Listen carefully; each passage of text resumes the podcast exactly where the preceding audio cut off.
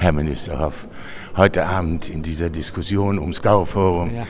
Da fiel mir ein, ein Satz von Paul Virilio, Philosoph und Medientheoretiker, der sagte, das Wesen der Moderne sei die Mobilität.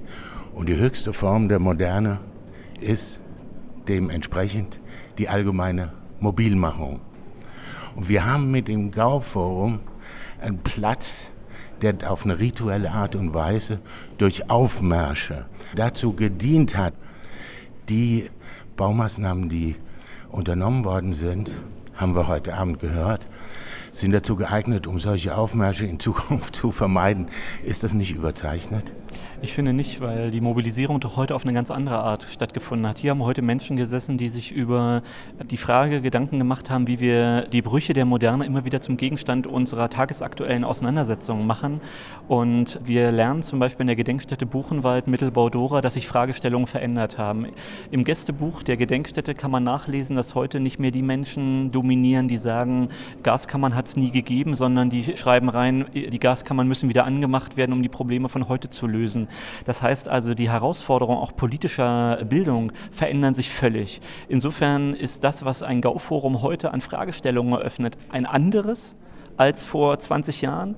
Und wir haben heute auch Instrumente, mit denen wir in physischer, aber auch in virtueller Form uns mit dem Gauforum auseinandersetzen können, das Quartier der Moderne anschaulich machen können, Wissen vermitteln können, die eben auf jedem Smartphone komplexer sind als in vielen Ausstellungen, die man sich überlegen kann.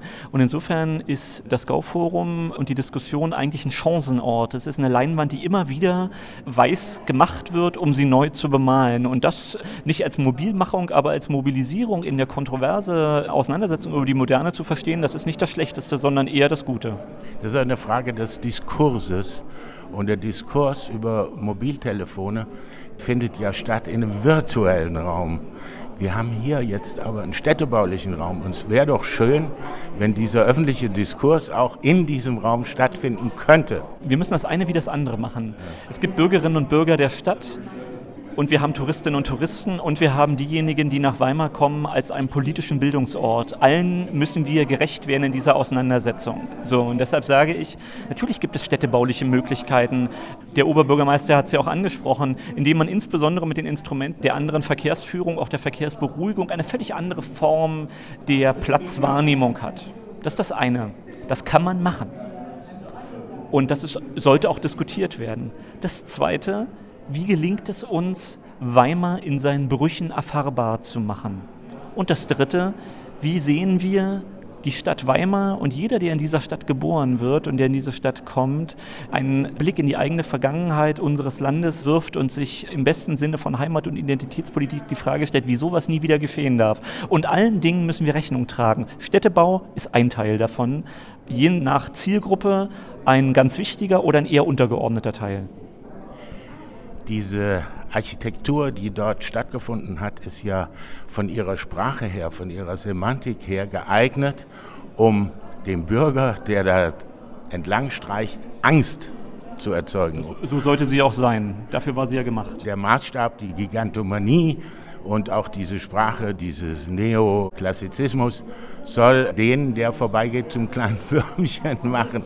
Und äh, ein Mittel wäre doch auch, äh, indem man diese Fläche, also ich meine jetzt wirklich äh, Detailproblem. Ich bin auch Architekt und Städtebauer und, und habe Weimar als meinen Alltag. Warum sollte man nicht quer über diesen Platz drüber laufen können mit seinem Dackel und kleine Enkel am Arm? Ich habe damit überhaupt kein Problem.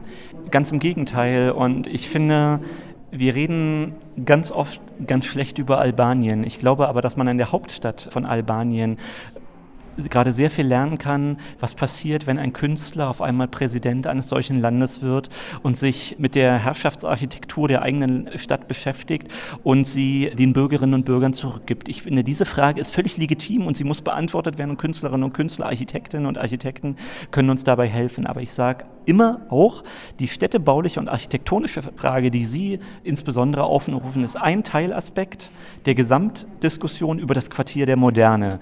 Und sie muss geführt werden und ich finde, dass die Bauhaus-Universität ein Glück für die Stadt Weimar ist, weil die Stadt sich auch dieser Universität diesbezüglich bedienen kann und soll.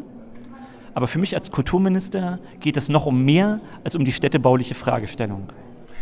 Ich danke Ihnen für die Anstöße, die Sie heute Abend in der Diskussion gegeben haben und auch in unserem Gespräch jetzt. Und ich hoffe, dass wir es bei Gelegenheit weiterführen können. Ich habe überhaupt kein Problem damit. Die Bürgerinnen und Bürger haben es in der Hand, mir auch in den nächsten fünf Jahren die Möglichkeit zu geben, unter Bodo Ramelow Kulturminister in Thüringen zu bleiben. Dankeschön.